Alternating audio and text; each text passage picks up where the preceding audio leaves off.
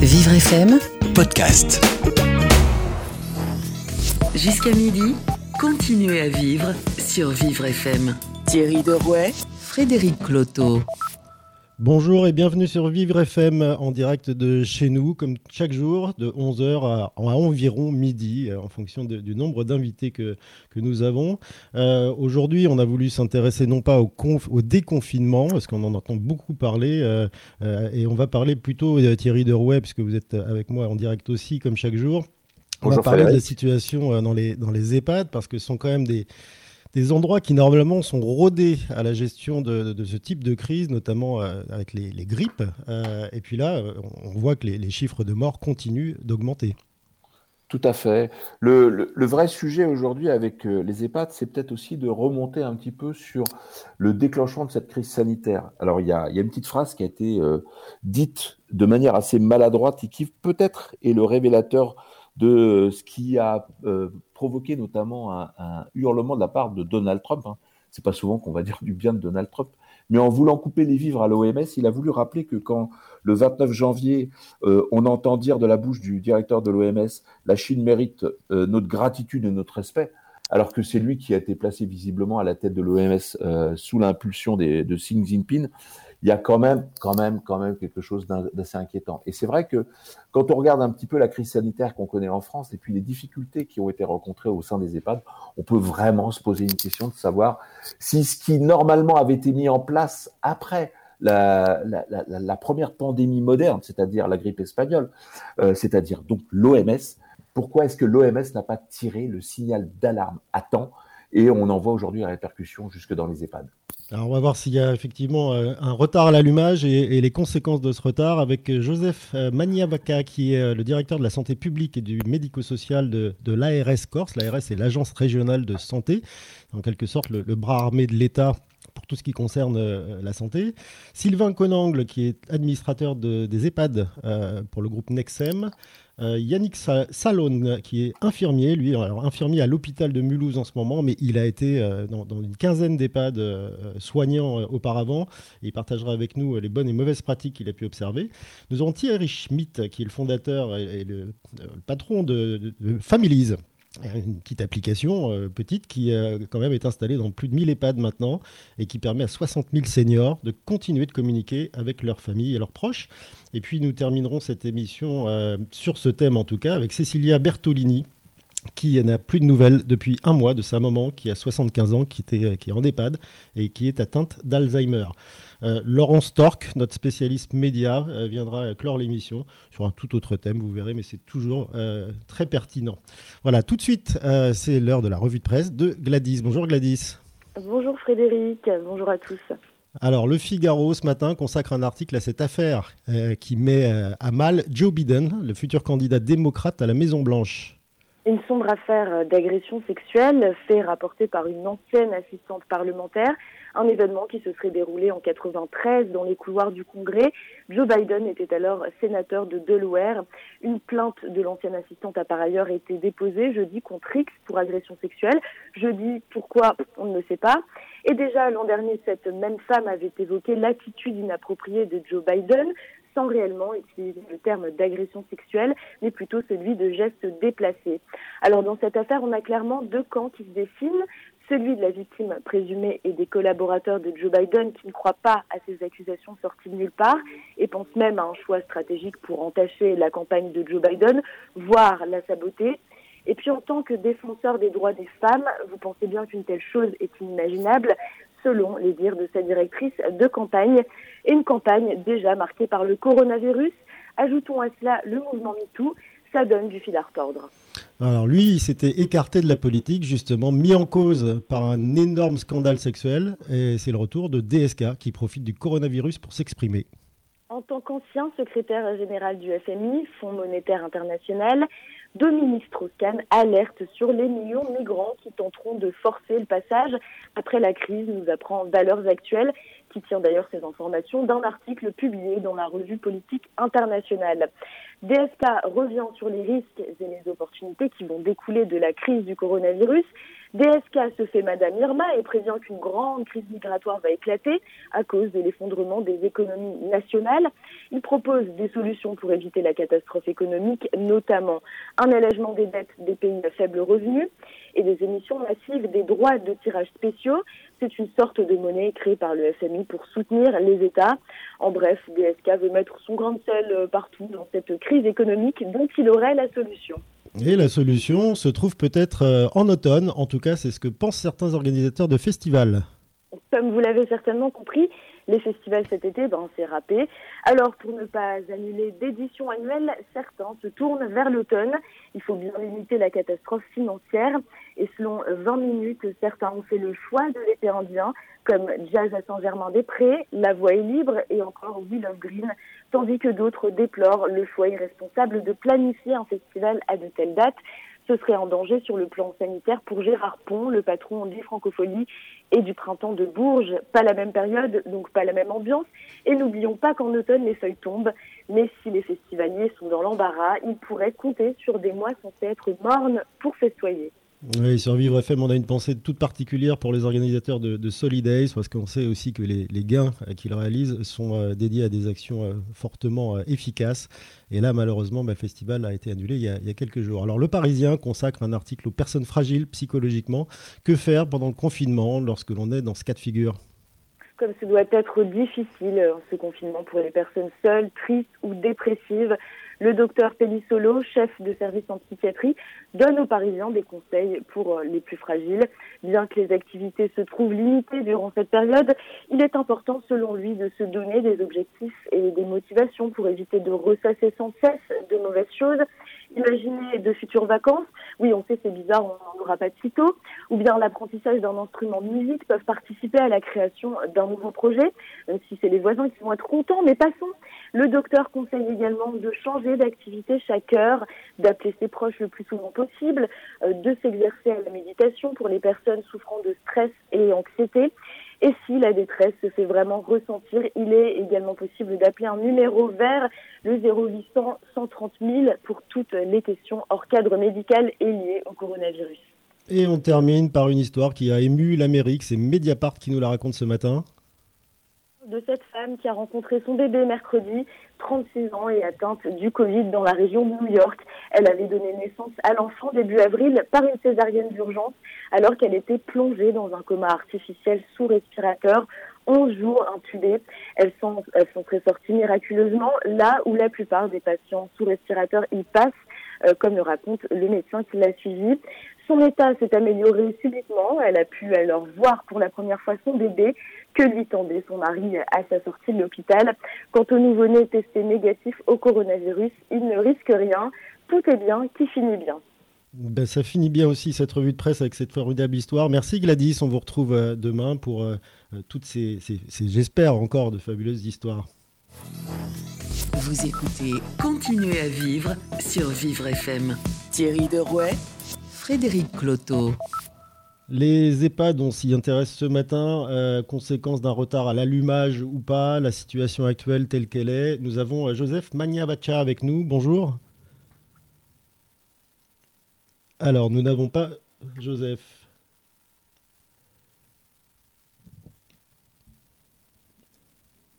Alors, on va essayer de rappeler, euh, on va euh, Joseph Magnabaca. Je rappelle qu'il est euh, le directeur de la santé publique et du médico-social de l'ARS en Corse. Alors, Thierry Derway, l'ARS, c'est quel est le, rôle de cette, bête-là? Bah, L'ARS, d'abord, ça veut dire Agence régionale de santé.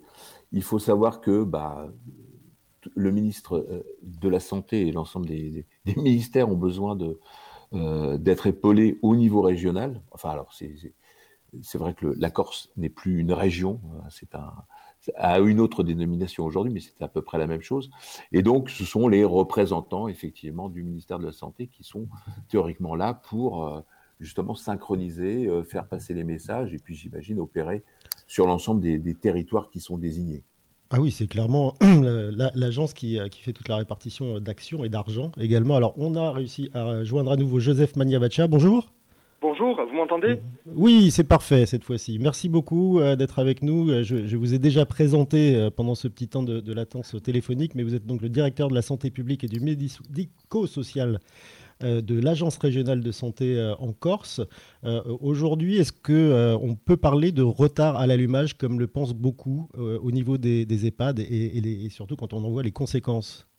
Alors écoutez, moi, je, peux parler pour la Corse. Ce que, ce que je peux vous dire en fait, c'est qu'on a eu une stratégie en fait d'anticipation basée sur, sur quatre piliers en fait. On a eu l'anticipation, l'information, l'accompagnement et la sécurisation des établissements. Alors après, je ne sais pas si c'est une particularité euh, à la Corse, mais euh, on n'a pas fait d'un côté les EHPAD et de l'autre côté les structures pour personnes en situation de handicap. C'est-à-dire qu'en fait, on prend le parti en Corse d'avoir les mêmes actions pour les deux secteurs, puisqu'en France, effectivement, on, a un secteur du handicap et un secteur des personnes âgées. Donc nous, dès le départ, à savoir le 28 euh, février, on a réuni l'ensemble des opérateurs, des EHPAD, donc on avait les EHPAD, on avait aussi euh, toutes les structures pour personnes en situation de handicap, et on a commencé à parler en fait des mesures préventives. On a commencé cette diffusion et, je dirais cette sensibilisation. Voilà, dès le 28 février. Euh, Joseph Mania Veka, moi j'aimerais qu'on revienne un petit peu. Il y a eu quand même euh, un ensemble de, personnes qui sont décédées au sein des EHPAD de, Corse. Hein. Je crois que c'est de l'ordre d'une quarantaine de personnes. Euh, vous, vous dites effectivement avoir commencé à discuter assez tôt.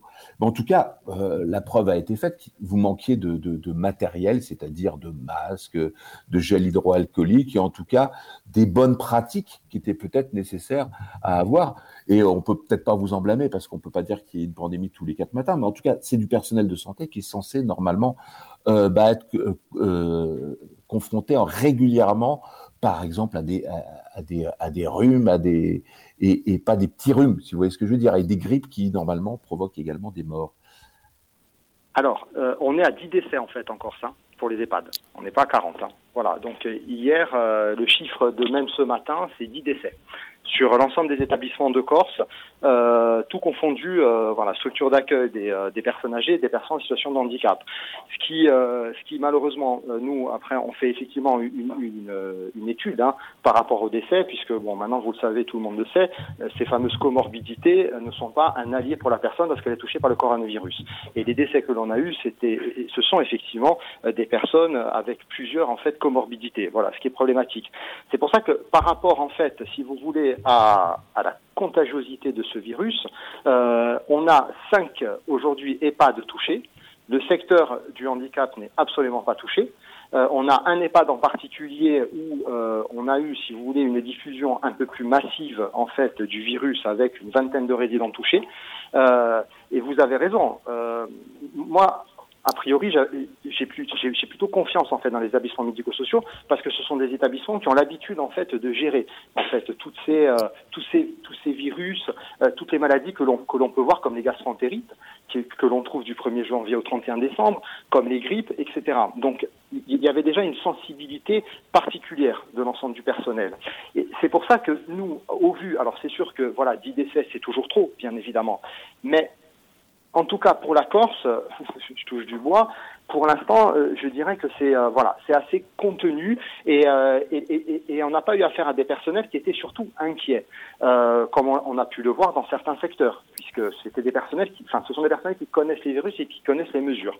Après, bon, il, est certain qu'il y, a eu une psychose générale. Mais, Joseph, Joseph Maniabacha, comment vous expliquez qu'avec les mêmes pratiques, la même, le même état d'alerte et, et, on va dire la même qualification, vous ayez des cas de d'une vingtaine de cas déclarés dans un établissement et puis pas dans d'autres ben, en, fait, si vous voulez, c'est le personnel en fait. Le premier vecteur est le personnel en fait de l'établissement. Et il suffit d'une personne, une personne qui ne va pas respecter forcément euh, les mesures barrières parce que c'est un virus qui est très contagieux pour que le virus se diffuse. Et puis on a cette problématique en fait aussi de personnes asymptomatiques. C'est-à-dire dans le cadre des dépistages que l'on que l'on a fait, on a eu euh, des résidents qui ont le coronavirus et qui sont asymptomatiques. Ce qui, peut paraître incroyable, puisqu'on a dit qu'à partir de, et c'est vrai, hein, à partir d'un certain âge, on est beaucoup plus fragile face à ce, virus, mais c'est aussi la réalité. Voilà, c'est euh, c'est un virus en fait voilà où il faut être modeste, il faut être plein d'humilité, il faut nuancer les choses. Et le problème c'est qu'on ne peut pas tout maîtriser à l'intérieur à l'intérieur de l'établissement, surtout les asymptomatiques.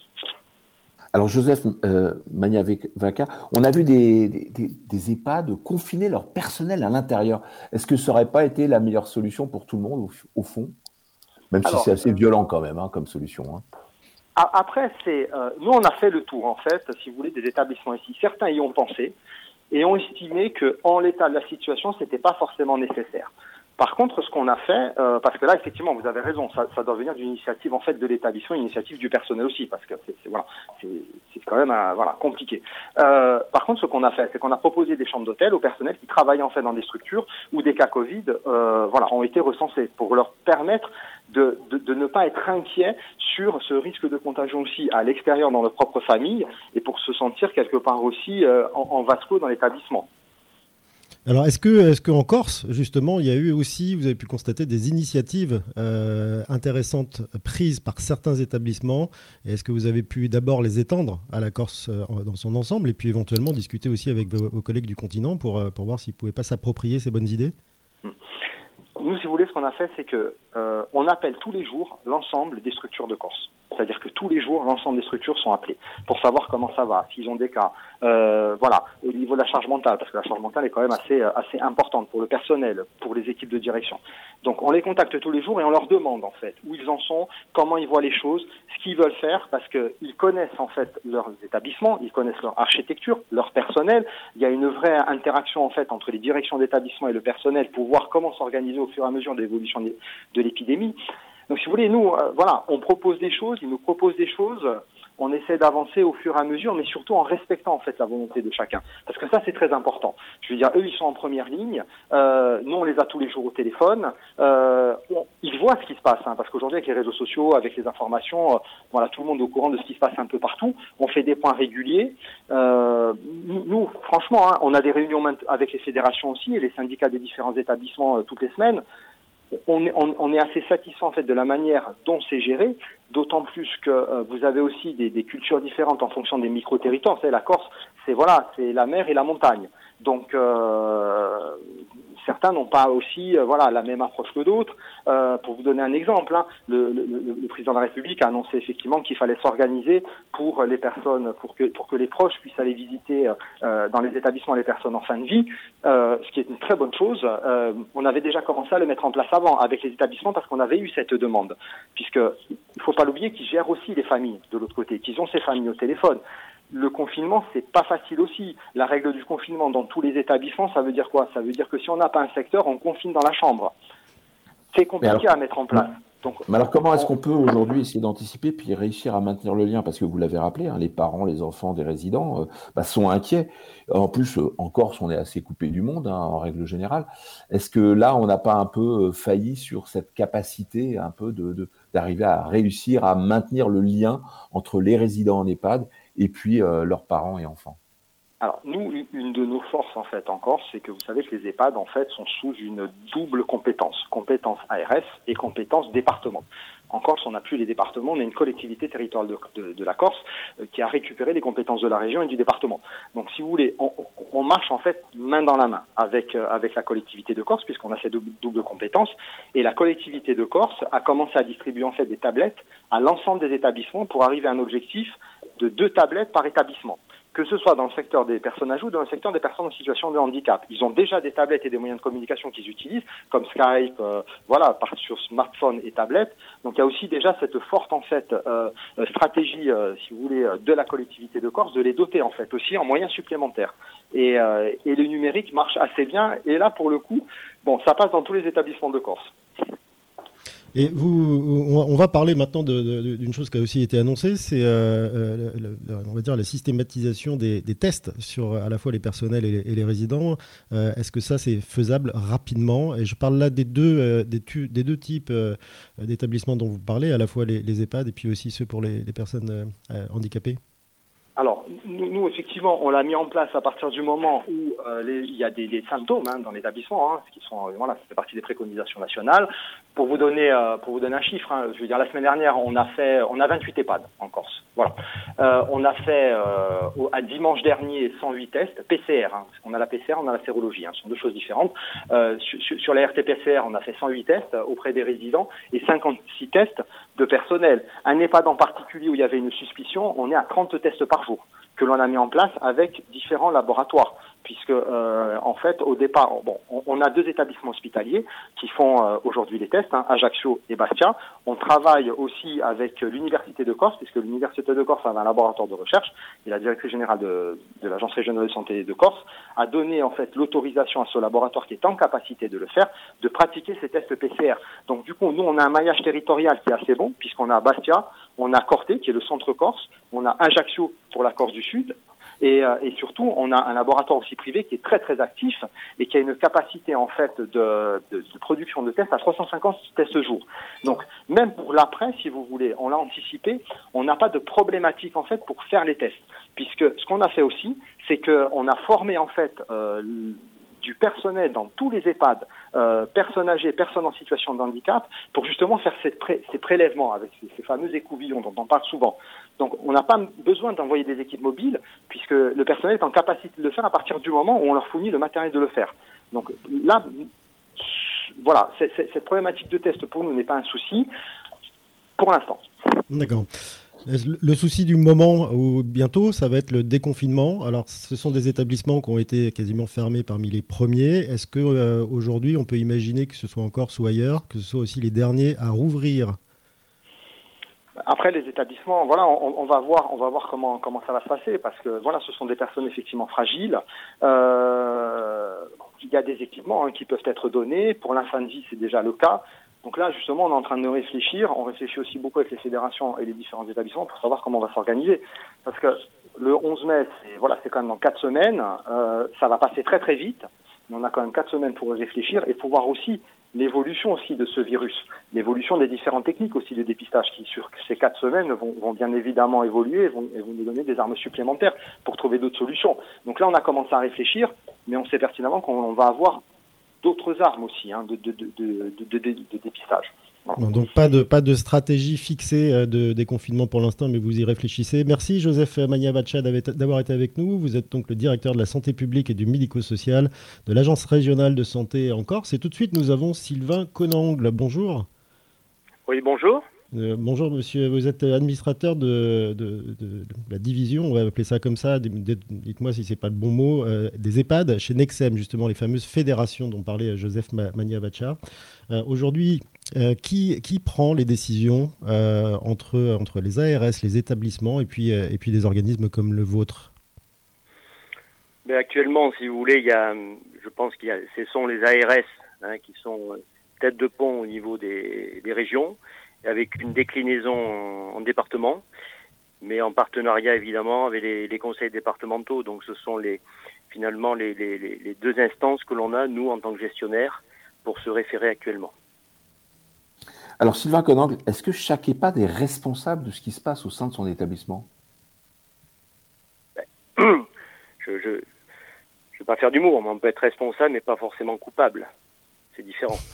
Responsable, oui, parce qu'on l'est, on est, on est, on est responsable, on, ne l'est pas qu'en période de corona. On, est responsable 365 jours par an de tout ce qui est fait dans notre structure, que ce soit en matière de, au niveau des résidents, au niveau du personnel, etc., etc. Par contre, euh, il faut éviter euh, de poser un jugement, comme j'entends des fois, sur des structures qui sont envahies, comme on dit, de corona. Je pense que la responsabilité, malheureusement, peut être, mais aussi ne pas être. Parce que tout à l'heure, euh, la personne précédente l'a très bien expliqué. Le, problème de ce virus, finalement, c'est que c'est, il est traître dans le sens où euh, on, ne le dit pas assez. On peut être asymptomatique et surtout la notion de porteur sain.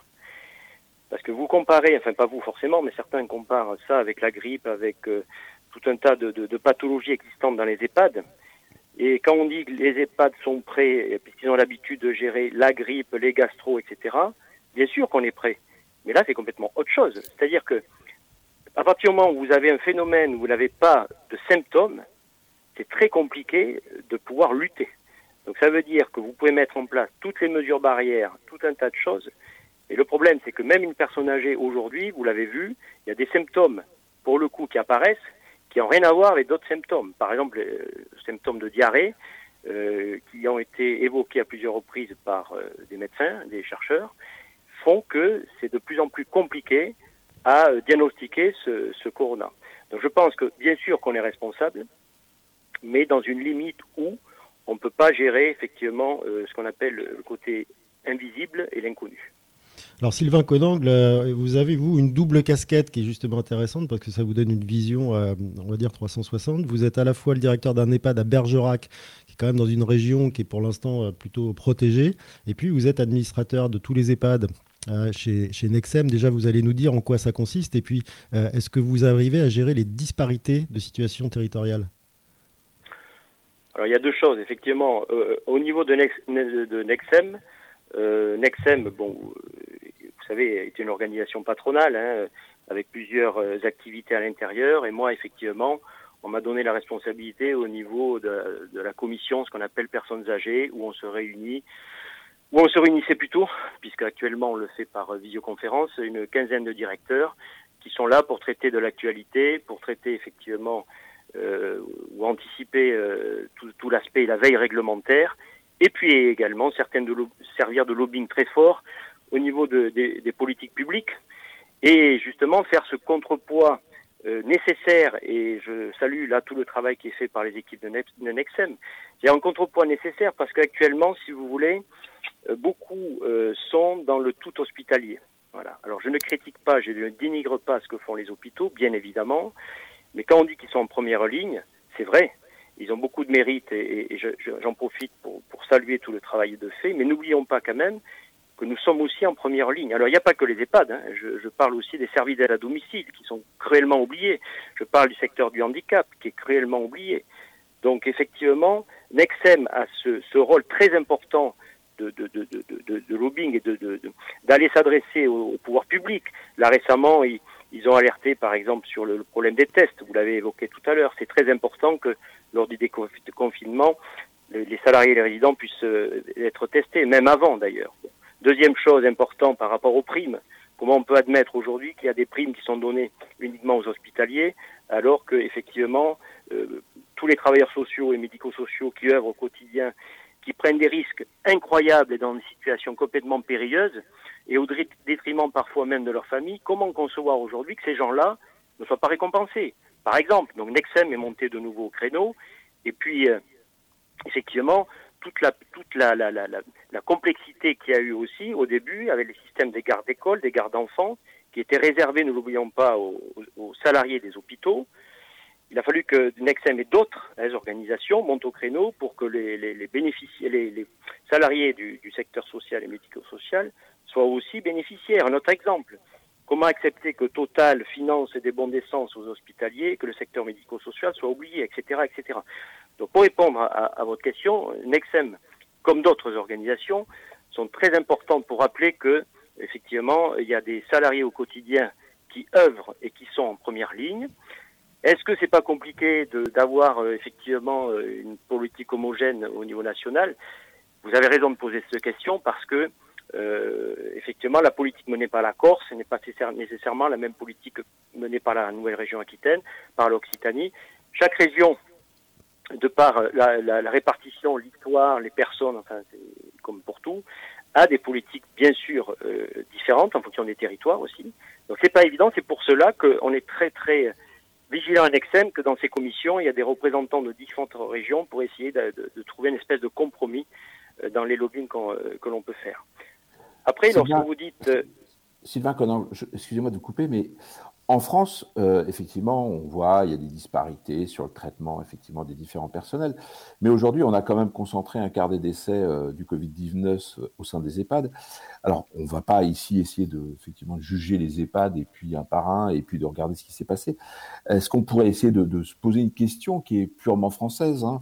Est-ce qu'on n'a pas un problème de solidarité générationnelle chez nous? C'est-à-dire que quand on voit le nombre de personnes qui sont au sein de, au sein de ces établissements, est-ce qu'on n'a pas le sentiment que bah, nous autres Français on est un petit peu euh, tous responsables de cette situation, c'est-à-dire de, bah, ne pas avoir aidé nos aînés à rester chez eux de manière confinée et à être adaptés un petit peu plus à ne pas les laisser effectivement bah, au sein d'établissements qui parfois se trouvent un peu dépourvus. Question. Dans votre question, il y a plusieurs choses. Vous abordez un, aspect sociologique. Et vous avez raison de, poser cette question dans le sens où on est très particulier, je dirais, en Europe, voire dans le monde. Ça a été dit à plusieurs reprises euh, par des anciens ministres même. les EHPAD sont un mode de, fonctionnement assez atypique. Voilà, vous retrouvez absolument pas la même chose en Espagne, en Italie, etc., etc. Pour des raisons historiques, on va peut-être pas évoquer aujourd'hui. Deuxième chose, euh, c'est pas parce qu'on a des structures, euh, des institutions, pardon, que les, les familles abandonnent aussi euh, leurs proches. Je pense que les institutions jouent un rôle très important euh, dans l'équilibre aujourd'hui euh, en France hein, par rapport aux EHPAD. Je pense qu'on ne peut pas du jour au lendemain de dire est-ce que c'est pas on est tous co-responsables de cela? Je ne le pense pas. Troisième notion fondamentale, et là vous avez raison, je pense que plutôt que de remettre en cause les EHPAD en tant que tels, il faudrait remettre en cause la conception des EHPAD. Voilà. Et lorsque je dis la conception des EHPAD, je voudrais m'attarder deux minutes sur cela. En effet, en France, on est relativement obsessionnel par rapport aux normes. On est quand même les champions du monde des normes. On l'a bien vu. On ne peut pas faire grand-chose puisqu'on n'a pas la, norme NS, hein, surtout pas faire des masques en tissu. au début, on m'avait opposé ça. Lorsqu'il fait rire, aujourd'hui, on balance des masques partout. Et lorsque je dis ça, c'est très important parce que lorsque vous construisez un EHPAD aujourd'hui, l'obsession aujourd'hui, c'est deux choses. C'est l'accessibilité et c'est tout ce qui est sécurité incendie. Moi, je propose aujourd'hui, dans le modèle des EHPAD de demain, de rajouter une troisième notion très importante, qui est la notion qu'on pourrait appeler, euh, alors, en termes trivial, de barrière épidémique, mais surtout de, concevoir les EHPAD de demain sur un aspect beaucoup plus compartimenté. Aujourd'hui, euh, s'il y a autant de problèmes dans les EHPAD, c'est pas qu'on est mauvais, c'est qu'aujourd'hui il y a des directeurs qui n'ont pas de chance et qui héritent de structures qui sont absolument pas adaptées pour gérer ce problème de corona, de Covid-19, etc.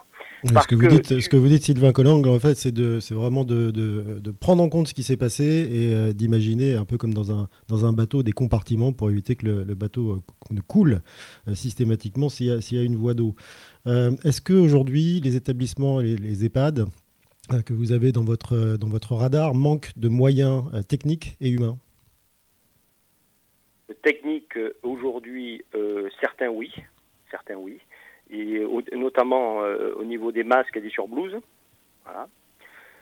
humain, bien sûr que ça commence à, frapper entre guillemets l'absentéisme commence à, apparaître de plus en plus parce que et bien sûr qu'il peut y avoir un épuisement des professionnels et certains professionnels aussi qui ont, sont atteints de certaines pathologies et à titre de prévention, on leur, ils restent chez eux, ce qui est tout à fait logique. Donc oui, ça commence effectivement à, être important sur certaines euh, structures. Vous arrivez quand même à, retrouver du, personnel qualifié pour remplacer ces, personnes qui, euh, qui s'écartent? Alors nous, effectivement, ici, euh, avec ma casquette de directeur, je ne suis pas encore concerné à Bergerac, en Dordogne, je ne suis pas concerné. Par contre, la, la dernière réunion qu'on avait eue euh, dernièrement en visio, il y a des directeurs qui sont concernés. Alors effectivement, ils jouent avec euh, euh, des possibilités de temps partiel à temps plein, des heures supplémentaires, avec des retraités qui peuvent revenir, avec les bois d'intérim, etc. Dans l'immédiat, alors c'est pas parfait, loin de là, puisque c'est très compliqué déjà. Alors déjà avant la période, on était en flux tendu en matière d'aide soignante, par exemple, et d'AMP ou AES aujourd'hui. Inutile de vous dire qu'en période de Corona, euh, la, donne est encore pire? Donc pour répondre à votre question, c'est compliqué de, de, remplacer compétence par compétence, effectivement. Donc aujourd'hui, il, y, a des EHPAD qui sont en danger faute de personnel, là. C'est ce que vous êtes en train de nous dire. Je ne suis pas en train de dire en danger, je suis en train de dire en difficulté. Parce mhm. que le personnel, effectivement, est, euh, important, vous avez raison de le souligner. Mais ils sont en, en difficulté et il faut qu'ils aient un mode d'organisation très très euh, adapté par rapport à la pénurie d'aujourd'hui. Mais attention, il faut se préparer aussi à demain. Voilà, parce que vous l'avez dit tout à l'heure à juste, ce titre, demain risque d'être encore plus compliqué. Donc effectivement, euh, ce qui a compliqué complètement la donne aussi, c'est le confinement en chambre. Parce que le confinement en chambre nous a obligés à servir les repas en chambre. Inutile de vous dire que c'est plus simple de servir 25 résidents en salle à manger que servir et accompagner 25 personnes en chambre. Voilà. Donc ça demande plus, plus, de temps, plus de monde pour, pour faire tout ça. Sylvain Conang, administrateur de Nexem, et enfin des EHPAD chez Nexem, merci d'avoir été avec nous ce matin en direct sur Vivre FM et de partager ces, ces données précises. Alerte coronavirus. Si vous avez de la toux et de la fièvre, vous êtes peut-être malade. Dans ce cas, restez chez vous. Limitez les contacts avec d'autres personnes. Appelez votre médecin. La maladie guérit en général en quelques jours avec du repos, mais si les signes s'aggravent, que vous avez des difficultés importantes à respirer et que vous êtes essoufflé, appelez le 15 immédiatement. Plus d'informations sur gouvernement.fr. Ceci est un message du ministère chargé de la Santé et de Santé publique France. Jusqu'à midi, continuez à vivre sur Vivre FM. Thierry Derouet, Frédéric Cloteau. Nous sommes maintenant avec Kevin Oba qui, comme tous les jours, nous fait un petit tour de ce qui se passe sur les réseaux sociaux. On va commencer par les États-Unis et puis avec des partisans de Donald Trump. C'est ça, dans l'État du Michigan, certains habitants ont débarqué dans les rues hier pour s'opposer au confinement. Ils sont tous hein, des partisans de Donald Trump. Les contrevenants bloquaient les routes avec leurs véhicules, une opération escargot sous la neige. La plupart d'entre eux avaient des pancartes ou des t-shirts à l'effigie de leur idole, hein, Trump. Euh, dans l'État du Michigan. Le confinement a été prolongé jusqu'au 30 avril prochain pour cause 28 000 personnes sont contaminées par le coronavirus et 1900 y ont succombé. Mais ces chiffres ne semblent pas effrayer hein, les protestataires. Nous ne sommes pas des prisonniers, peut-on lire sur les pancartes. Dans une vidéo, l'une d'entre eux euh, se plaignait hein, de ne plus pouvoir aller chez sa coiffeuse. Elle montrait même l'état de ses cheveux avec dépit. Le gouverneur du Michigan a déclaré qu'il comprenait la colère des manifestants, mais qu'il ne mettra pas fin au confinement. Des vies sont en danger, a-t-il martelé. Et il aurait pu effectivement euh, proposer d'aller se raser la tête. Alors toujours aux États-Unis, un challenge qui met en scène des stars, mais qui pourrait surtout mettre le bon au cœur à certains fans totalement le All In Challenge, une initiative caritative portée par des stars. Le concept, il est simple. Vous faites un don sur le site allinchallenge.com et vous auriez peut-être la chance d'être tiré au sort pour vivre une expérience unique avec la célébrité de votre choix. Hier, les acteurs Leonardo DiCaprio et Robert De Niro ont incité leurs fans à participer à la cagnotte. Parmi les donateurs, une personne aura la chance de jouer euh, dans leur prochain film. Il faut savoir que DiCaprio et De Niro partageront l'affiche du prochain film du célèbre réalisateur Martin Scorsese. Le tournage du film est prévu pour 2021. Le fan tiré au sort aura donc un rôle dans le film, mais pourra également dîner avec les deux acteurs. Les célébrités veulent ainsi motiver leurs abonnés à mettre la main à la poche. DiCaprio et De Niro ne sont pas les seuls hein, à avoir épousé le concept. Le chanteur Justin Bieber, par exemple, lui, a promis un concert privé dans le salon d'un de ses fans. L'animatrice de télé Hélène de quant à elle, co-animera son talk show avec une personne tirée au sort grâce aux propositions alléchantes hein, faites par les stars. Le All In Challenge a déjà récolté 4 millions de dollars et euh, les donateurs, euh, pardon, les euh, organisateurs hein, de, ce challenge comptent amasser à terme 100 millions de dollars l'argent sera utilisé pour acheter des repas aux personnes qui vivent dans la précarité pendant cette période de confinement, les SDF par exemple. Donc euh, Thierry, allez-y, hein, faites un don. Et puis, euh, euh, en plus de co-animer cette émission avec Fred Cloto, vous pourrez également co-animer l'émission avec Hélène de Générès. Voilà. Non, moi, je préférerais Léo et Bob, hein, surtout Bob. Et on termine avec ce styliste français qui, malgré le confinement, continue de collectionner des tunes mode, mais avec les moyens du bord. Alors, ça donne quoi? Il s'appelle Nicolas Duroux, il est français, ses activités sont à l'arrêt à cause du confinement. Il a donc décidé de continuer à stimuler sa créativité avec des produits alimentaires ou d'hygiène. Il reproduit des looks tirés de magazines de mode. Il a recréé, il a recréé par exemple une robe rose portée par la chanteuse Dua Lipa en couverture du magazine Vogue.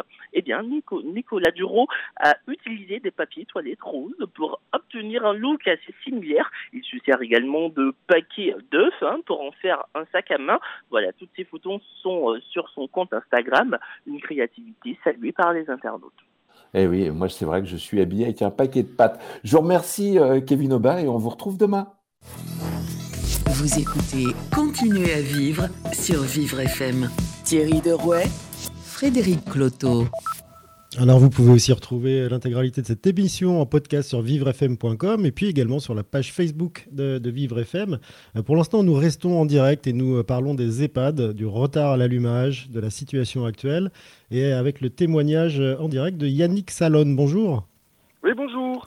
Merci d'être avec nous aujourd'hui sur Vivre FM. Alors vous, vous êtes infirmier à l'hôpital de Mulhouse et puis vous avez travaillé dans une quinzaine d'EHPAD avant. Alors d'abord, bravo pour ce que vous faites et merci. Euh, vous avez euh, sûrement vu plein de bonnes et de mauvaises pratiques avant euh, cette arrivée du, Covid-19. Est-ce que, par exemple, vous auriez, vous, accepté d'être confiné avec, avec les résidents pendant toute cette période, comme l'a fait un, EHPAD récemment? Oui, ben, bien, sûr. En fait, en tant que soignant, on a un phare dans notre tête, c'est la santé des gens en qui, que l'on prend en charge. Donc, effectivement, avec tous les doutes qui existait, qui existe encore sous cette maladie, en fait, euh, tout ce qui pouvait être euh, favorable à la santé des gens, j'aurais été prêt à le faire. Alors Yannick Salan, euh, vous, vous avez été effectivement confronté à différentes situations dans différents EHPAD. Alors contrairement aux intervenants, est-ce que vous, vous avez quand même noté que bah, il y a quand même eu des, des, des soucis, notamment organisationnels? Est-ce qu'on était réellement préparé pour une telle épidémie? Alors, euh, la dernière fois que j'ai travaillé en EHPAD, parce que j'étais en intérim, là en ce moment, comme vous l'avez dit, je suis en renfort à l'hôpital de Mulhouse, mais la dernière fois où j'ai travaillé en EHPAD, euh, j'étais un petit peu enrhumé, puis je me posais des doutes sur cette maladie, est-ce que je l'ai, est-ce que je l'ai pas, vous voyez? Et puis c'est vrai quand on va en EHPAD, on a souvent affaire à des personnes qui, sont, qui ont des santé fragiles, et j'avais demandé à la cadre de santé euh, que j'ai croisé sur le parking en arrivant de porter un masque. Elle m'a répondu, vous n'avez pas de masque, je n'en ai pas pour tout le monde. Donc j'ai travaillé, si vous voulez, dans le doute, comme ça, pendant une journée. Et euh, le lendemain, j'ai appelé mon médecin traitant, qui, euh, vu que j'étais intérimaire, que j'allais dans plusieurs établissements de santé, euh, de jour en jour, je changeais, donc j'étais en contact avec de nombreuses personnes âgées. Elle me l'a préféré me dire, écoute, on va faire comme si tu l'avais, même s'il y a peu de s'il y a peu de malchance, on va dire, et tu vas rester à la maison 15 jours. Donc effectivement, j'étais confronté donc dans un EHPAD où il y avait un manque de masques, c'était le autour du 13 mars. Ça, c'est totalement, euh, totalement incroyable. Euh, est-ce qu'aujourd'hui, vous pensez que ça a bougé? Vous avez des, nouvelles de, de, cette EHPAD, par exemple? Euh, Non, effectivement, je n'ai pas de nouvelles. Ce que je sais, c'est que je suis, je suis un peu attentif aux besoins en soignants et en infirmiers au niveau national. Et je vois que les EHPAD, notamment en Ile-de-France, en fait, demandent des renforts, en fait. Yannick Salan, aujourd'hui, on voit qu'il y a beaucoup de, effectivement, de renforts qui sont demandés, de personnel qui sont intérimaires. Est-ce que tout le monde est correctement formé, euh, alors au-delà de l'équipement, justement, pour les gestes barrières et puis euh, pour toutes les précautions d'usage qu'on doit prendre, y compris au sein de son domicile avec sa propre famille? Enfin, moi, j'ai pas l'impression hein, que je sois, euh, que j'aille en ville là faire mes courses rapidement dans un supermarché ou dans les établissements de santé. Euh, j'ai l'impression qu'on euh, ça a un peu surpris tout le monde. Euh, et puis euh, les EHPAD, comme les milieux hospitaliers, c'est très hiérarchisé, les décisions sont un peu longues à être prises. Moi, enfin, je reste, euh, disons, mesuré dans mes paroles, mais je, j'ai eu un manque de formation déjà pour moi. Hein. C'est-à-dire que j'ai été formé parfois sur le tas, rapidement, par les aides-soignants, par exemple, qui me faisaient remarquer gentiment, hein, avec bienveillance, que tel geste, ben, il fallait l'éviter, tel autre, etc., il fallait l'éviter. Les infirmiers, euh, normalement, dans la formation initiale, ont mieux formé hein, à la mesure justement euh, de précaution euh, quand les personnes peuvent être victimes de maladies infectieuses. Mais si vous voulez, c'est pas quelque chose auquel on est confronté tous les jours. Donc, fait, moi personnellement, je suis reparti dans mes cours, j'ai retrouvé des sites de référence sur Internet pour me souvenir des gestes barrières. Mais il a fallu, et je crois que c'est un petit peu aussi la population, il a fallu un peu se débrouiller par soi-même, chacun avec son niveau de conscience. Alors se débrouiller par soi-même, c'est plutôt bien parce que vous êtes, vous, en, vraiment première ligne avec, euh, avec les personnes résidentes des, EHPAD. Vous parliez d'un système d'information qui est très hiérarchisé ou de décision. Est-ce que euh, ce système intègre aussi vos propres recommandations? Parce que c'est vous qui connaissez les gens quand vous quand vous, vous occupez d'eux au quotidien. Ben, ça se fait, si vous voulez, euh, que ce soit les... on s'entend bien, entre, on s'entend bien, on se communique beaucoup entre aides-soignants et entre infirmiers dans les EHPAD notamment. Après, au niveau hiérarchie, moi, ce que j'ai vu, ben, ça, ça, dépend des, des, maisons de retraite. Hein. J'ai vu euh, dans mes missions intérimaires où j'ai donc euh, travaillé dans une quinzaine, voire une vingtaine d'EHPAD différents, j'ai vu le pire comme le meilleur. Ça dépend de la direction, voilà, de, de l'humanisme qu'elle insulte dedans. Allô? Oui. Allô? Oui, on vous entend? Ah oui, pardon. Euh, ça dépend, je disais, ça, ça, dépend de la direction, des cadres de santé, de l'humanisme qu'elles insufflent dans l'équipe, de la bienveillance qu'il y a entre les personnes euh, travaillant déjà.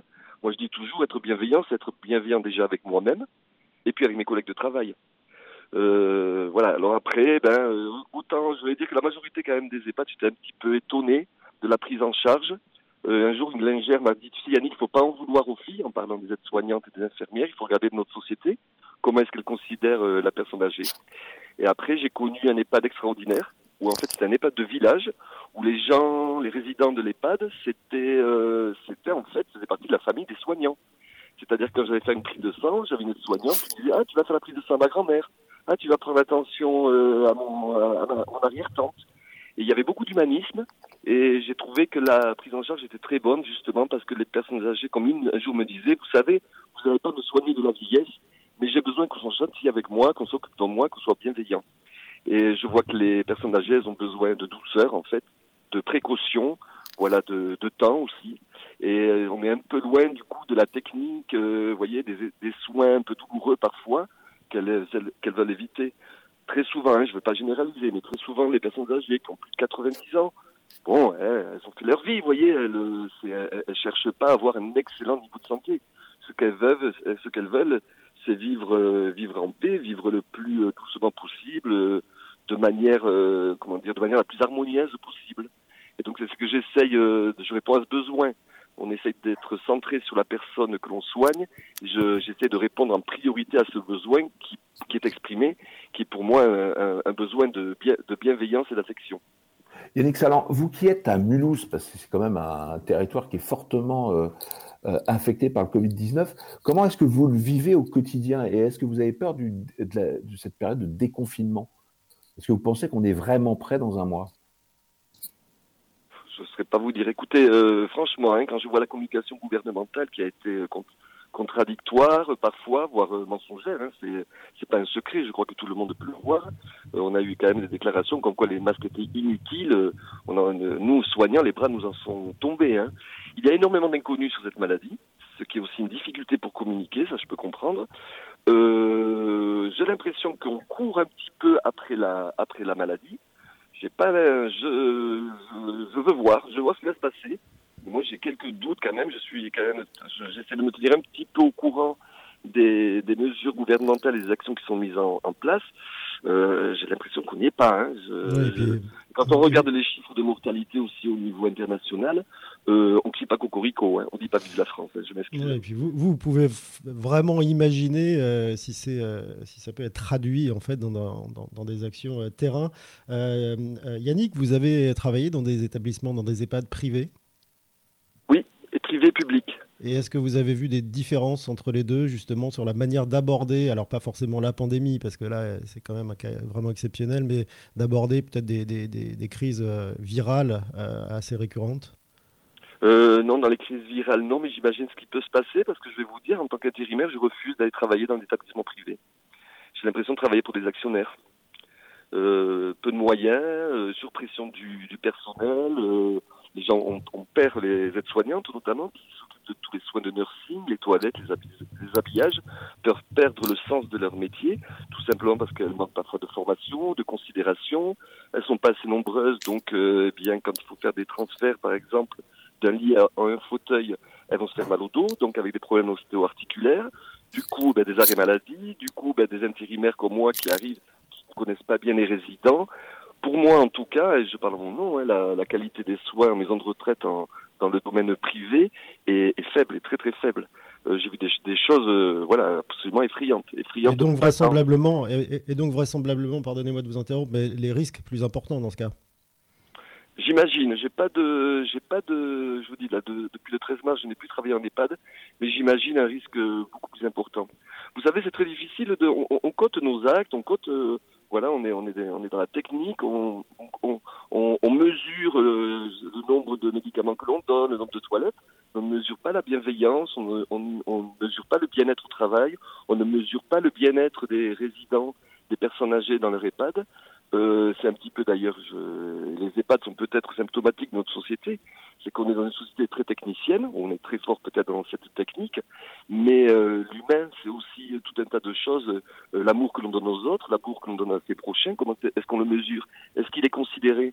Je pense que cette, euh, cette pandémie, c'est aussi une occasion, une chance, une porte ouverte pour réévaluer nos pratiques, réévaluer qui, qui nous sommes, que faisons-nous pour nous-mêmes et pour les autres?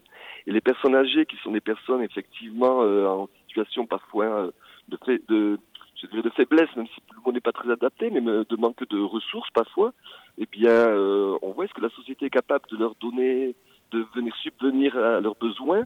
dans le privé, pour moi, je vous le dis, euh, c'est très compliqué, très compliqué par manque de, de, moyens humains, pas tellement de moyens matériels, parce que le matérialisme, je crois, dans notre société en France, on, voit bien qu'on a quand même à peu près ce que ce qu'on a besoin, mais euh, dans le moyen humain, l'humain, ça veut dire du temps et les personnes âgées demandent du temps. Alors, on va en parler de l'humain avec notre invité suivant. Euh, Yannick Salone, merci beaucoup d'avoir été à, l'antenne avec nous ce matin pour ce témoignage, euh, on va dire, cru hein, et, réel. Euh, vous êtes infirmier à l'hôpital de, de, Mulhouse, donc vraiment sur le front en ce moment. Bon courage à vous. Nous avons Thierry Schmitt maintenant, le fondateur de Families. Bonjour Thierry. Bonjour. Merci d'être également à l'antenne de Vivre FM en direct ce matin. Alors, on parlait d'humain, on a beaucoup entendu parler d'humain depuis le début de cette émission.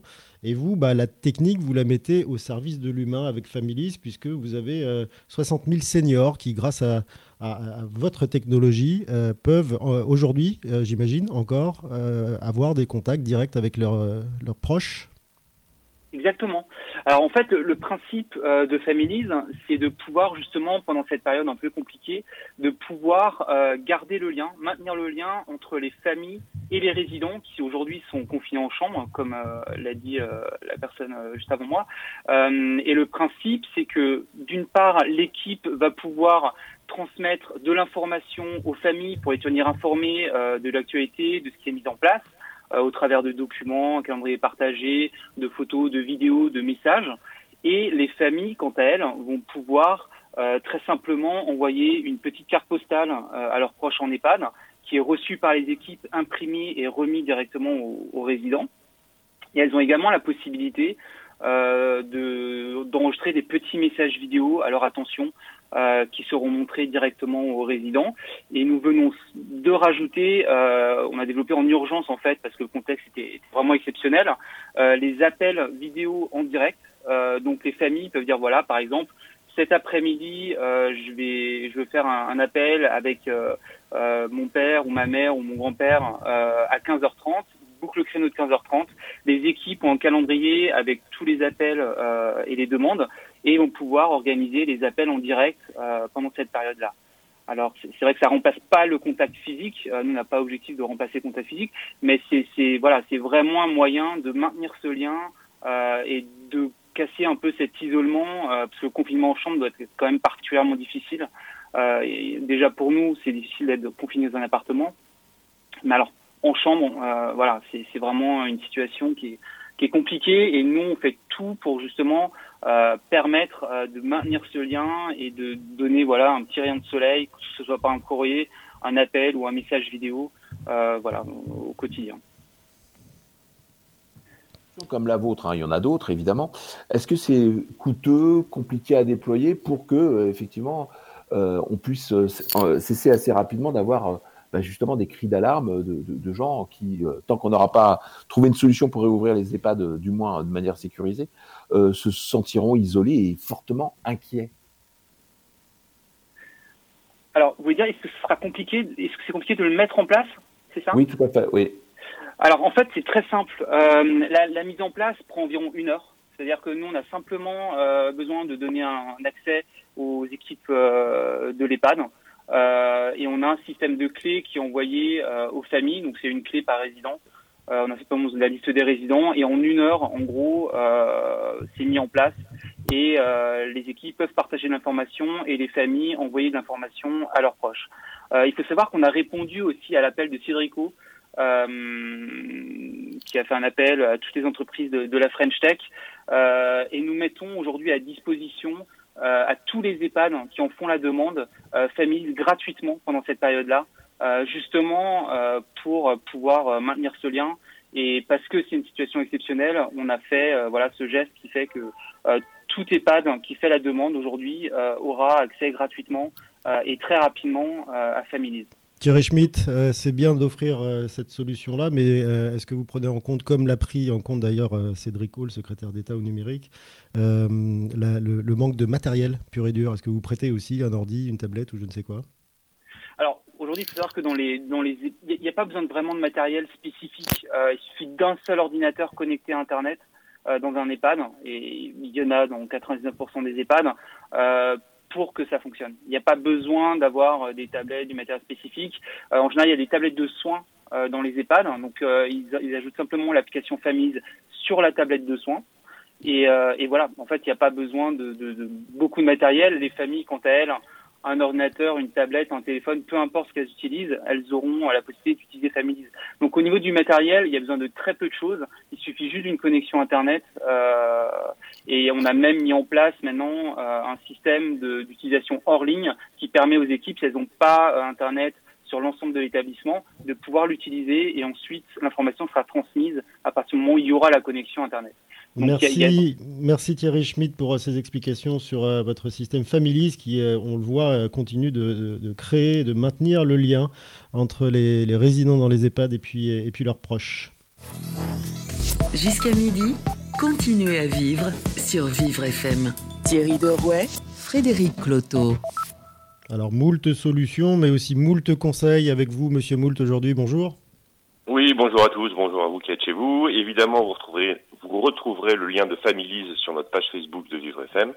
Moi, de mon côté, aujourd'hui, je voulais vous parler d'un site internet qui s'appelle santébd.org. Ce site propose des, euh, plein de supports pédagogiques qui sont évidemment gratuits et accessibles et qui expliquent la santé avec des illustrations en falc, c'est-à-dire faciles à lire et à comprendre. Il faut savoir que certaines personnes handicapées ont vraiment besoin d'explications adaptées pour bien comprendre ce qui va se passer dans leurs soins. Pour les enfants euh, qui souffrent d'un handicap, c'est déjà très dur d'expliquer les soins qu'on va leur promulguer. Imaginez par exemple un enfant autiste qu'on amène chez le dentiste et qui ne veut pas se faire toucher par, une infirmière ou par un dentiste, ou même imaginez une personne euh, polyhandicapée qui va chez le gynéco. Donc voilà, ce site propose plein de fiches en FALC. Donc toujours, je répète, la FALC, c'est facile à lire et à comprendre sur plein de soins, le dentiste, la prise de sang, la vaccination, les soins palliatifs, le cancer, les, examens médicaux. Et évidemment, euh, pendant ce coronavirus, ils ont mis en place des nouvelles fiches et des nouveaux supports pour expliquer à toutes ces personnes euh, handicapées ou non d'ailleurs les mesures à prendre. Donc cette plateforme a été mise en place par Coactis. C'est la santé accessible à tous et vous pourrez trouver ce lien évidemment sur la page Facebook de Vivre FM. Il est 11h59 et vous êtes sur Vivre FM. C'était Monsieur Moult. Et on vous retrouve demain, Monsieur Moult, en direct dans cette émission. Vous écoutez Continuez à vivre sur Vivre FM. Thierry Derouet, Frédéric Cloteau. Cécilia Bertolini est avec nous. Bonjour Cécilia. Bonjour. Merci de prendre un peu de temps avec nous. Vous avez sûrement entendu tout ou partie de, cette émission où bon, on arrive quand même à, entendre euh, une sorte de réalité euh, avec des, défaillances de, matériel, d'humain, euh, des choses comme ça. Mais grosso modo, tout le monde dit que tout va bien et vous, vous vivez le contraire puisque vous n'avez plus de nouvelles de votre maman qui a 75 ans, qui est dans un EHPAD à Pantin, je crois, et qui est atteinte d'Alzheimer. Et ça, ça fait un mois que ça dure. Comment ça peut arriver? Alors, c'est pas que j'ai plus du tout de nouvelles d'elle, mais euh, évidemment, euh, toutes les équipes euh, de, de, la résidence médicalisée dans laquelle euh, elle vit euh, depuis euh, fin décembre 2019, donc c'est assez récent, sont mobilisés et en sous-effectif, donc courent partout pour assurer le lien au mieux avec les familles. Mais cette situation de confinement est particulièrement problématique pour les pour les, les malades en déficit, en lourd déficit cognitif, parce que privés de langage, quasiment de, de la, de la plupart en fait euh, de leur faculté de communiquer, euh, un écran euh, et un appel téléphonique, c'est très insuffisant quoi. C'est très insuffisant pour maintenir le, le lien et en fait on est face à, notre proche qu'on voit à l'image une fois par semaine. on a aussi ce système hein, de pouvoir prendre rendez-vous via un calendrier Doodle euh, pour, pour, une visio avec en présence d'une animatrice ou de la directrice euh, de, de l'EHPAD. mais c'est très compliqué, voilà, pour un pour une pathologie comme ça. Déjà, voilà, c'est très compliqué au niveau au niveau cérébral. Cécilia, est-ce que mm. vous auriez imaginé ou préféré une solution autre que celle qui vous a été proposée bah, si vous voulez, moi, ce que je, je n'arrive pas à comprendre, c'est que là, en fait, les, les EHPAD sont confinés euh, de, depuis euh, ben, avant le 16 mars. Hein, euh, donc moi, ça fait un mois et demi très clairement que j'ai pas vu ma mère, euh, qui a été placée très très récemment. Donc donc elle a encore, voilà, elle était encore en, en adaptation. de, de cette nouvelle situation de vie et, et j'y allais beaucoup, j'y allais beaucoup pour maintenir le lien. Et j'avais d'ailleurs choisi cette EHPAD parce qu'il est proche de chez moi. Euh, donc, euh, ce que ce que j'aimerais là aujourd'hui, euh, qu'on nous propose comme solution, maintenant que la date de confinement, euh, de déconfinement hypothétique a été annoncée et que les moyens mis en œuvre ont été a priori décuplés, enfin en tout cas qu'il y a un accent qui a été porté sur sur les personnels de santé, c'est qu'on puisse avoir un système de, de visite euh, individuelle avec un, parcours sécurisé, euh, qu'on puisse euh, venir voir nos proches un par un avec un calendrier où on croise personne, dans un espace sécurisé, enfin dans, dans la résidence, qu'on puisse avoir au moins ce contact si vous voulez, individuel, même en, même temps, en même temps, Cécilia, vous, vous, avez entendu comme nous le nombre de morts qui continue de, de, grandir. On a, nous, clairement entendu aussi euh, des dirigeants euh, de la santé publique, euh, que les, tous les établissements ne sont pas logés à la même enseigne, ils ne sont pas tous équipés, ils n'ont pas tous été formés. à un moment, c'est peut-être quand même un petit peu suicidaire que d'imaginer ça, non? Même si je comprends hein, la, volonté que vous avez, j'imagine qu'elle est, très légitime, mais il y, a quand même un risque énorme à faire ça. Bah, si tout le monde est protégé, enfin, je veux dire, les soignants, ils sont en contact de, nos proches. Euh, si, on est on protégé comme eux et que on il y a un parcours balisé avec euh, euh, une pièce qui est dédiée justement à la rencontre des familles et qu'on ne croise personne et qu'on ne voit personne d'autre enfin je, j'ai du mal à croire que ce soit pas possible de mettre en place ce genre de petit aménagement en fait qui est énorme pour les familles. Vous l'avez proposé à l'EHPAD dans lequel votre, euh, mère euh, est, confinée aujourd'hui? J'ai beaucoup de mal en fait à pouvoir communiquer avec eux. Ils sont, ils sont débordés. Euh, quand quand j'appelle et que j'essaye d'avoir une aide-soignante à l'étage de ma mère, elle est toujours occupée. bah, des choses qui sont pas prioritaires et c'est bien normal. Donc non, je pense que, enfin, ils vivent au jour le jour et qu'ils gèrent les urgences en fait ils gèrent les urgences sanitaires, mais euh, moi, ce dont j'ai peur, c'est, voilà des dégâts collatéraux du confinement. C'est-à-dire qu'après, euh, effectivement, bah il y a y a un enjeu vital, mais après, euh, dans quel état on va récupérer nos, proches dans, dans deux trois mois quand on va pouvoir les voir La dégradation, elle est elle est énorme sur le plan cognitif. Merci Cécilia Bertolini pour ce, témoignage. On voit que euh, la situation elle est, elle est, délicate à gérer euh, pour tout le monde, pour les soignants, pour euh, les proches comme vous et, j'imagine aussi pour, pour votre mère. je ne sais pas si la solution magique existe, mais voilà, on a fini ce, tour, ce tour des EHPAD et puis on va aller comment, vers l'instant suspendu, pardon, je perds mes mots, retrouver Billy. Jusqu'à midi, continuez à vivre sur Vivre FM. Thierry Derouet, Frédéric Cloteau. Bonjour Billy Ferrante. Bonjour Frédéric, bonjour euh, Thierry. Vous pas, vous n'êtes pas loin vous de, l'infirmier Yannick Salone que nous avons eu là. Il était à, Mulhouse, donc euh, vous avez un confrère dans l'émission, voilà. Non, effectivement, hein, à quelques kilomètres. Euh, moi, donc, je vous propose aujourd'hui de, de vous immerger hein, dans ces EHPAD, dans, dans, dans ces chambres au quotidien. Et en cette période troublée par le confinement, euh, vous le savez, il faut tuer le temps avant qu'il nous tue nous. Mais pour beaucoup de seniors bloqués dans ces fameux EHPAD, il n'y a plus que le passé pour occuper le présent sans avenir. Alors je vous propose un hymne à nous, à nos aînés. Malgré les petits qui réconfortent les papilles et les mamies au téléphone, l'absence totale de visite rend l'attente bien silencieuse. On s'occupe comme on peut et déjà que la pandémie empêche de faire de vieux os, c'est d'autant plus blessant de se faire traiter, comme un fardeau. À huis clos, les informations anxiogènes s'abattent indéfiniment sur eux, donc il faut bien trouver autre chose que l'écran télé pour être heureux. Allongés dans leur chambre, les yeux rivés au plafond, il n'est pas rare de les voir hantés par les premiers temps de leur vie oubliés depuis longtemps. Tous ces anciens paysages ressurgissent soudain dans leur esprit, tendus vers l'autre vers. Les images lointaines des décennies passées apparaissent en relief dans l'attente actuelle. Les détails de l'âge et de tous ces visages rencontrés qui les poursuivent jusqu'à ce que les ténèbres envahissent la pièce. Mille petits riens qui prennent une signification douloureuse parce qu'ils rappellent mille petits faits. Même si on croit à la force du printemps, le soleil doit certainement être un peu moins chaud que dans leur jeunesse, le ciel un peu moins bleu, l'herbe un peu moins verte et les fleurs moins odorantes. Dans un grand déversoir d'affection, la nostalgie des jours heureux immortalisés dans l'album photo leur revient en plein cœur.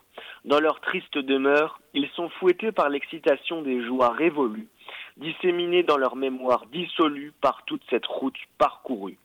C'est sans doute le plus grand trésor que rien ni personne ne peut leur enlever, pas même le désespoir causé par les strictes mesures de sécurité.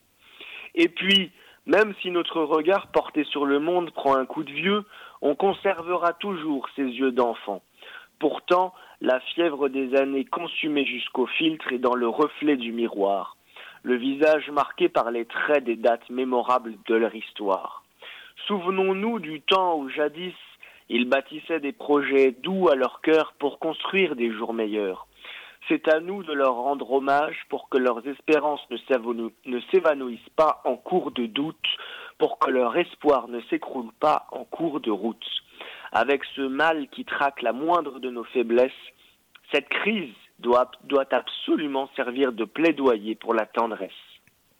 Merci Billy Ferrand et, à demain, donc en direct, on va dire même jour et hélas même lieu pour un instant suspendu. Vous écoutez Continuez à vivre sur Vivre FM. Thierry Derouet, Frédéric Cloteau. Alors, il y a des dégâts collatéraux à, cette pandémie, euh, notamment sur les chaînes de télé, puisque vous imaginez bien qu'il ben, n'y a plus de tournage, il n'y a plus euh, de production euh, en cours. Et Laurent Stork est venu nous faire un plan média en direct. Bonjour Laurent. Bonjour Frédéric. Alors, vous, vous dites que là, on manque de, contenu et du coup, ça déclenche une bagarre qui est cruciale. Exactement. Je vais vous parler ce matin de la bataille de l'Access Prime Time. L'Access Prime Time, c'est cette tranche horaire stratégique qui a lieu le soir entre 18 et 20 heures. C'est en quelque sorte la bataille de Verdun de la télé. C'est la tranche horaire, on pourrait presque dire la tranchée horaire qui doit tenir à tout prix celle où il ne faut pas reculer d'un millimètre, d'un centième de point d'audience. Parce qu'en, perdant la bataille de l'access, comme disent les pros, toutes les audiences de la chaîne dévissent jusqu'à minuit. De 18h à minuit, évidemment, c'est un désastre. Rappelez-vous, c'est ce qui s'était passé au printemps 2001, lorsque M6 avait battu TF1 pour la première fois de son histoire avec le fameux Loft. Les anciens combattants, dont je fais partie, bah, s'en souviennent. Alors pour gagner cette tranche horaire, il faut fidéliser le public. Il faut nous fidéliser avec des jeux, comme N'oubliez pas les paroles par exemple, ou Feu le juste prix de Lagasse, des feuilletons télé, donc des séries feuilletonnantes, comme Demain nous appartient en ce moment, enfin plus en ce moment justement, sur TF1, et bien sûr des talk-shows comme euh, Touche pas à mon poste ou Quotidien qui fonctionnent très bien en ce moment. Il faut donc des émissions divertissantes et rassembleuses avec les femmes et les enfants d'abord, et puis tout le monde ensuite devant la messe du 20h. Mais à cause du Covid-19, comme vous le disiez Frédéric, on ne peut plus produire ces jeux et ces séries. Il faut les remplacer par d'autres types de programmes. Et c'est là que les ennuis commencent. M6 a trouvé pourtant une délicieuse et une peu coûteuse recette avec son émission culinaire Tous en cuisine avec Cyril Lignac qui fonctionne très bien. France 2 a encore du Nagui en stock, mais pour combien de temps? Et en revanche, en revanche, TF1 galère dans la tranchée horaire. Alors ils ont remplacé leur série à succès par une déclinaison de 7 à 8, mais euh, l'émission n'a pas trouvé son public, comme disent pudiquement les attachés de presse. Et le bêtisier programmé en remplacement ne fonctionne pas bien non plus. Donc le problème, c'est de trouver une émission pas trop chère, quotidienne et française, pour des histoires de quotas que je vous épargne. Bref, en ce moment, mieux vaut être chroniqueur bénévole sur Vivre FM que payer à TF1 pour trouver la nouvelle émission d'Access Prime Time. Alors si l'un d'entre vous avait une idée, eh bien qu'il appelle le standard de Vivre parce que ce serait un peu comme la découverte d'un élixir contre la calvitie, ou même euh, carrément le vaccin contre le coronavirus. C'est la fortune garantie. D'ailleurs, tous ceux qui ont trouvé une émission d'Access Prime Time sont aujourd'hui très riches, mais bien sûr, je ne peux donner aucun nom, secret professionnel oblige. Merci Laurent Stork. Alors si certains ont du Nagui en stock, ben nous on a du Laurent Stork en stock et on vous retrouvera en début de semaine prochaine pour une, un nouveau clin d'œil sur euh, l'actualité des, des médias. Jusqu'à midi, continuez à vivre sur Vivre FM. Thierry Dorouet, Frédéric Cloteau. Alors Thierry Derouet, nous allons nous retrouver nous demain en direct à 11h sur Vivre FM pour parler euh, là aussi des, de personnes, d'humains, puisqu'on va parler des aidants. Tout à fait. Euh, on va essayer de savoir bah, comment ça se passe un peu pour 11 millions de ces Français qui sont euh, bah, amenés, euh, habitués à vivre maintenant de manière confinée avec des personnes en situation de handicap. Et puis on abordera aussi les solutions de répit qui leur seront éventuellement proposées parce que bah, dans de telles situations, on imagine bien la fatigue de ces personnes qui sont confrontées parfois à des situations auxquelles elles n'étaient pas habituées. Et c'est Jocelyne, Guidez, la sénatrice de l'Essonne, qui ouvrira le, bal. Elle, est spécialiste de ces questions. Elle se bat depuis bien longtemps pour essayer de faire en sorte qu'il y ait un cadre légal, notamment à ce deuxième ou troisième métier parfois, qui est le fait d'être aidant. On se retrouve demain en direct sur Vivre FM. D'ici là, restez à l'écoute de notre antenne et puis surtout restez chez vous. Vivre FM, podcast.